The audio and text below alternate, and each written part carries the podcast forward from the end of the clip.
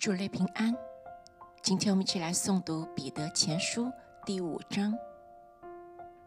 我这做长老，做基督受苦的见证，同享后来所要显现之荣耀的，劝你们中间与我同做长老的人，勿要牧养在你们中间神的群羊，按着神旨意照管他们，不是出于勉强，乃是出于甘心。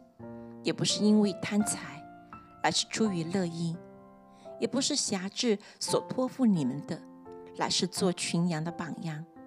到了牧长显现的时候，你们必得那永不衰残的荣耀冠冕。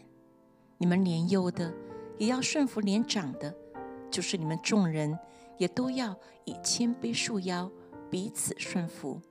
因为神阻挡骄傲的人，赐恩。给谦卑的人，所以你们要自卑，伏在神大能的手下。到了时候，他必叫你们升高。你们要将一切的忧虑卸给神，因为他顾念你们。勿要谨守、警醒，因为你们的仇敌魔鬼如同吼叫的狮子，遍地游行，寻找可吞吃的人。你们要用坚固的信心抵挡他。因为知道你们在世上的众弟兄也是经历这样的苦难，那次诸般恩典的神，曾在基督里招你们，得享他永远的荣耀。